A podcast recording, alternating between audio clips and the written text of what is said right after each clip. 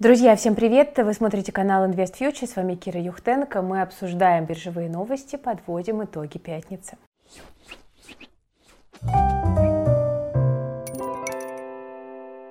Ну что ж, друзья, второй день торгов на московской бирже. По-прежнему торгуется только лишь 33 акции.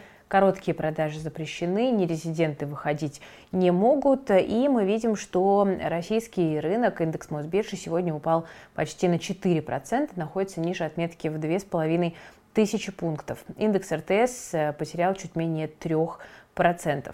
А, среди лидеров роста это, конечно, компания «Фосагро», которая привлекает много интереса на фоне разговоров о возможном дефиците продовольствия. Только сегодня акции выросли на 10% после бурного роста накануне. А, подрастал э, «Новотек», подрастал «Сургутнефтегаз», э, «Роснефть», там, «Татнефть» немножко прибавляла, э, Норникель где-то около нуля болтается. Ну а среди самых пострадавших бумаг э, акция Аэрофлота минус 18% только лишь за один день, Газпром минус 12%, Северсталь э, упала на 9%, э, Лукойл минус 6% примерно, Сбер минус 4%, ну просто чтобы вы понимали такое общее настроение. МТС минус 7%, Интеррау минус 7%. Э, и, конечно, это все в очередной раз подчеркивает неустойчивость тех позитивных ростков, которые мы можем на московской бирже а, увидеть. Друзья, мы сейчас продолжим, но сначала небольшая информация от партнеров нашего сегодняшнего выпуска. Друзья, сейчас многие задумываются о том, как сохранить сбережения в текущей довольно непростой экономической ситуации. Один из надежных инструментов – это инвестиции в недвижимость. Но люди боятся рисков или просто не понимают, что ждет рынок и какие вложения окупятся – чтобы не купить квартиру на объекте, который могут не достроить, стоит обратиться к профессионалам. Специалисты агентства Whitewell создали каталог готовых новостроек Москвы и проектов, которые находятся на финальной стадии строительства. Покупателям не нужно беспокоиться о том, что стройку заморозят. Все материалы закуплены, а у застройщика не будет трудностей из-за санкций или перебоев в логистике. Часть недвижимости уже готова, а квартиры продают с отделкой. Их практически сразу можно сдать в аренду и получать при этом пассивный доход. Все цены в каталоге от застройщиков. Покупатель не платит никому комиссию. Whitewell работает со 145 новостройками Москвы и Дубая. Кроме того, у компании есть свой ипотечный отдел, специалисты которого всегда готовы помочь. Друзья, переходите по ссылке в описании к видео, чтобы скачать каталог готовых новостроек Москвы и объектов на финальной стадии строительства. Друзья, мы идем дальше. Э, смотрите, вот я упомянула как раз, что акции Северстали сегодня были под давлением, и э, был довольно любопытный материал от эм, The Wall Street Journal, где говорится о том, что компания потеряет треть своей выручки из-за санкций. Причем одна из причин – это индивидуальные санкции против эм, Алексея Мордашова, одного из самых богатых э, людей в России. Я пока не очень понимаю прямую взаимосвязь э, между личными санкциями и э, динамикой бизнеса, но что пишет The Wall Street Journal? Компания лишается доступа к западным рынкам и трети своей выручки. Еще до февраля, пишет Wall Street Journal, европейские партнеры стали дистанцироваться от компании, а после введения санкций число отказов от контрактов стало расти. И источники Wall Street Journal утверждают, что продукция компании компании застряла на складах в Польше, Германии и Нидерландах, а партию железной руды развернули на пути в Финляндию. Технологические партнеры и западные банки э, сообщают компании, что больше не могут с ней работать. И также Северсталь предупреждала, что скоро не сможет переводить деньги своей дочке в Латвии. И тогда работники рискуют остаться без зарплаты. Сейчас платежи проводят через австрийский Райфайзенбанк. Э, ну и, собственно говоря, также напомню, что Северсталь э, была одной из первых российских компаний, которая оказалась на грани дефолта. Американский Ситибанк не выполнил поручение компании по выплате купона на 12 миллионов эм, долларов. И сейчас компания пытается получить специальную лицензию, которая поможет бесперебойно проводить платежи. Э, то есть подчеркну, что это дефолт именно, опять же, технический в каком-то смысле, да, потому что э, Северсталь платить-то может, но только деньги э, как бы не принимают. Это важный момент, который нужно осознавать. В целом, вот как бы сейчас много говорят про как бы возможные дефолты российских эмитентов, и все они связаны вот на данный момент не с тем, что компаниям нечем платить, а с как бы техническими преградами. 22 а, февраля Мордашов, я напомню, попал в санкционный список Евросоюза, а ему принадлежит 77% компании Северсталь. И uh, The Wall Street Journal пишет, что миллиардер был удивлен такому решению, а о санкциях узнал от топ-менеджеров uh, компании. Ну, в общем-то, мы слышали уже в последние дни несколько таких заявлений, удивленных от многих российских крупных предпринимателей, которые, по сути, развивают такой вполне себе частный бизнес, да, там вот э, Фридман, Авен э, и Мордашов тоже как бы оказывается в этом списке. Да, Олега Тинькова даже включили, хотя уж казалось бы, сколько денег он уже успел э, заплатить по штрафам в США. Ну, что можно сказать еще? Мордашов говорил сам недавно про Северсталь на встрече с сотрудниками 3 марта, что компания финансово стабильна, у нее низкий уровень долга, невысокие производственные издержки, а продукция востребована внутри страны. И тогда он призвал сотрудников сохранять хладнокровие, спокойствие и выдержку. Цитата, нам всем нужно держаться вместе, помогать друг другу, работать эффективно. И я уверен, что мы преодолеем все трудности. А, но когда вот слышишь такие комментарии, конечно, волей-неволей вспоминается вот это выступление госпожи Набиулиной перед сотрудниками Банка России, и, честно говоря, ну, можно понять то настроение, которое царит сегодня в крупных российских компаниях и в ЦБ тоже. А, и в принципе, это по Северстали ситуация интересная. Вы помните, что это одна из самых, в принципе, рентабельных компаний в мире в своей сфере. А, и когда мы, допустим, разбирали ее акции там здесь на канале, мы всегда говорили, что это интересный эмитент. Но вот как бы такая складывается ситуация на данный момент, и Северсталь это всего лишь один пример, один единственный пример. А, и дальше, на самом деле сейчас, наверное, даже никто и не может до конца спрогнозировать, как отыграют санкции, какими будут последствия, потому что во многом это еще завязано и на такой некий человеческий фактор. Поэтому у меня по российскому рынку в целом сейчас очень много вопросов. А, вот, э, например, э, когда мы да, говорили про то, что индекс Мосбиржи не падает, потому что там как бы есть ряд ограничений, наложенных ЦБ, есть э, ФНБ, который вот стоит в очереди. Правда, пока вот говорят, что ФНБ не покупал а, об этом пишет Bloomberg. Э, власти были готовы потратить на покупку бумаг 1 триллион рублей, но такой необходимости не было. Тут, пожалуй, добавлю лишь, что возможно, уровни не сочли слишком привлекательными, чтобы на них э, покупать. Это вот как бы мысль, которую я, честно говоря, э, держу в голове в эти дни. Друзья, движемся дальше. Ну, как-то сегодня у меня такой не очень позитивный набор новостей получается. Вы уж извините, надеюсь, что в следующем выпуске будет оптимистичнее. Э, Рейтер пишет, что китайская государственная группа Синопек приостановила переговоры о крупных инвестициях в нефтехимию и сбытие газа в России.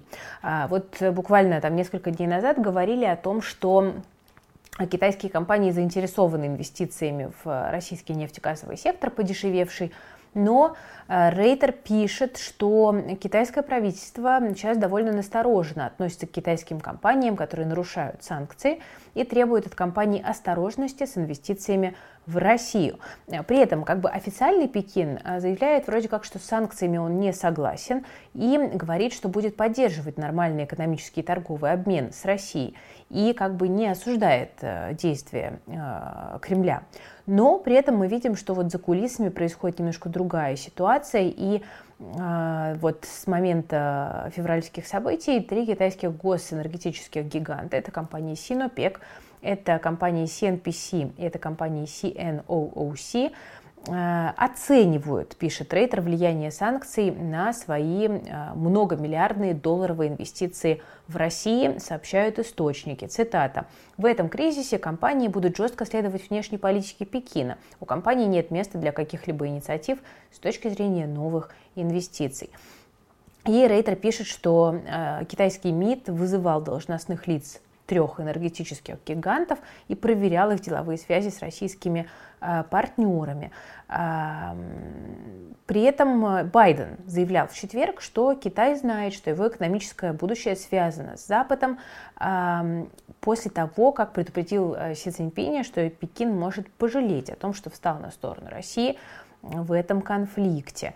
Ну, в общем, э, мы видим, что Китай, по сути, продолжает оставаться великим дипломатом, и, с одной стороны, вроде как официально и дружит с Россией, но как бы по факту остерегается вторичных санкций и э, какие-то новые инвестиции не проводит. Э, конечно, э, наверное, в текущей ситуации эти инвестиции были бы довольно кстати. Ну, посмотрим, как будет ситуация развиваться дальше. Движемся, друзья, дальше по плану. Смотрите, есть еще одна такая довольно тревожная ситуация по полупроводникам. Она касается всего мирового рынка, всей мировой экономики, всех технологичных компаний. Об этом тоже пишут э, многие СМИ. Я давайте тоже этой информацией с вами поделюсь. Ситуация, которая сейчас разворачивается, может привести к тому, что э, до тревожно низкого уровня упадет производство неона. А это газ, который необходим для производства полупроводников.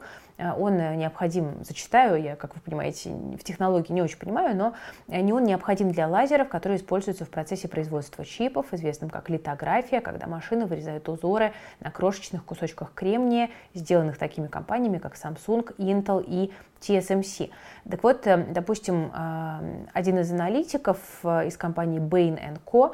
заявляет, что более половины неона в мире производится несколькими украинскими компаниями, которые сейчас приостановили свою деятельность. И при этом вот в прошлом году мировое потребление неона именно для производства полупроводников достигло 450 метрических тонн. В этом году цифра может упасть ниже 270 если ничего не поменяется в лучшую сторону. И это большая проблема, потому что э, глобальная нехватка чипов беспокоит рынок уже несколько месяцев, еще задолго до э, февральских событий. Были заявления от автопроизводителей, от других технологических гигантов, там, от той же Apple, что им сложно справляться с поставками. Многие уже приостанавливали заводы из-за дефицита чипов. А сейчас он рискует, рискует усилиться там, ну, фактически в два раза, грубо говоря. И это, конечно, такая довольно-таки э, тревожная ситуация. Идем дальше. Еще пару слов про нефть и газ. Вот я уже говорила про китайские компании. А немецкие СМИ пишут, что Германия планирует вдвое снизить зависимость от российской нефти к лету и полностью от нее отказаться к зиме и также отказаться от импорта российского каменного угля к осени. А, чиновники немецкие выбрали три плавучих терминала СПГ и изучают э, возможные места в Северном и Балтийском морях, где они могут быть э, в ближайшее время использованы. А, при этом интересно, что США готовятся наращивать поставки э, газа в ЕС, делать это уже в этом году на 15, 15 э, миллиардов кубометров газа в этом году США планируют составить. И долгосрочная цель в том, чтобы обеспечить, по крайней мере, э, до 30 года около 50 миллиардов кубов э, в год дополнительного СПГ из США.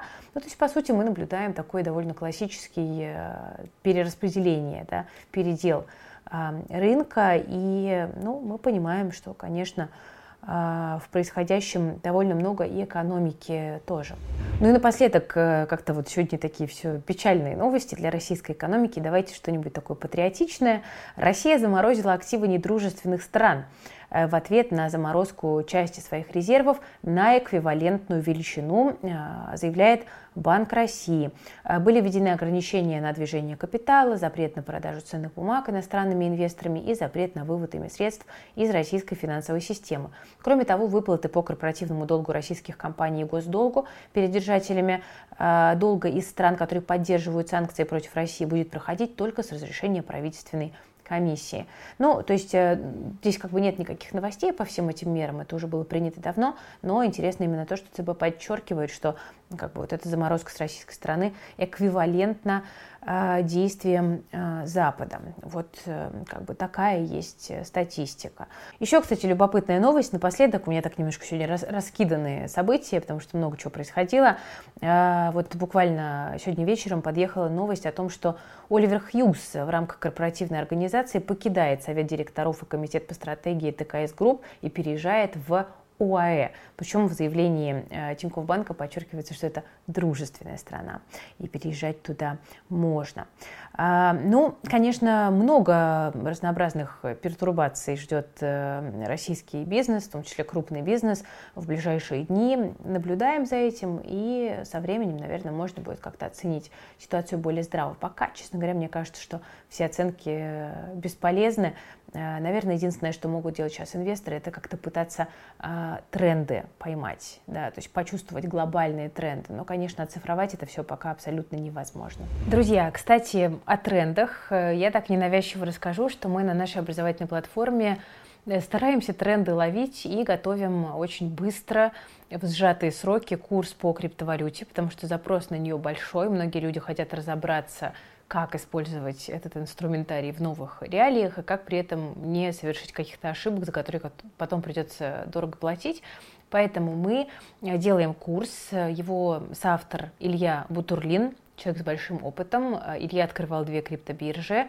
Илья готовил даже ICO для голливудских звезд. Ну, в общем, опыта у него предостаточно, и он им щедро поделится. Курс будет доступен на платформе с 11 апреля. Команда работает сейчас у нас 24 на 7, готовится, и надеюсь, что мы успеем в сроки. Курс будет доступен для подписчиков нашей платформы и в плюс. Э, на него нужно будет просто записаться. Успевайте это сделать. Для этого подписывайтесь на и в плюс и э, пока вот можете еще воспользоваться и всей остальной информацией, которая есть у нас на платформе. Она касается не только крипторынка, но и других финансовых активов более традиционных. Ссылочка есть в описании к этому видео. Приходите, мы будем вам рады и постараемся максимально помочь и разъяснить все детали. На этом я буду заканчивать, друзья. С вами была Кира Юхтенко, команда проекта Invest Future. Спасибо за внимание. Всем пока.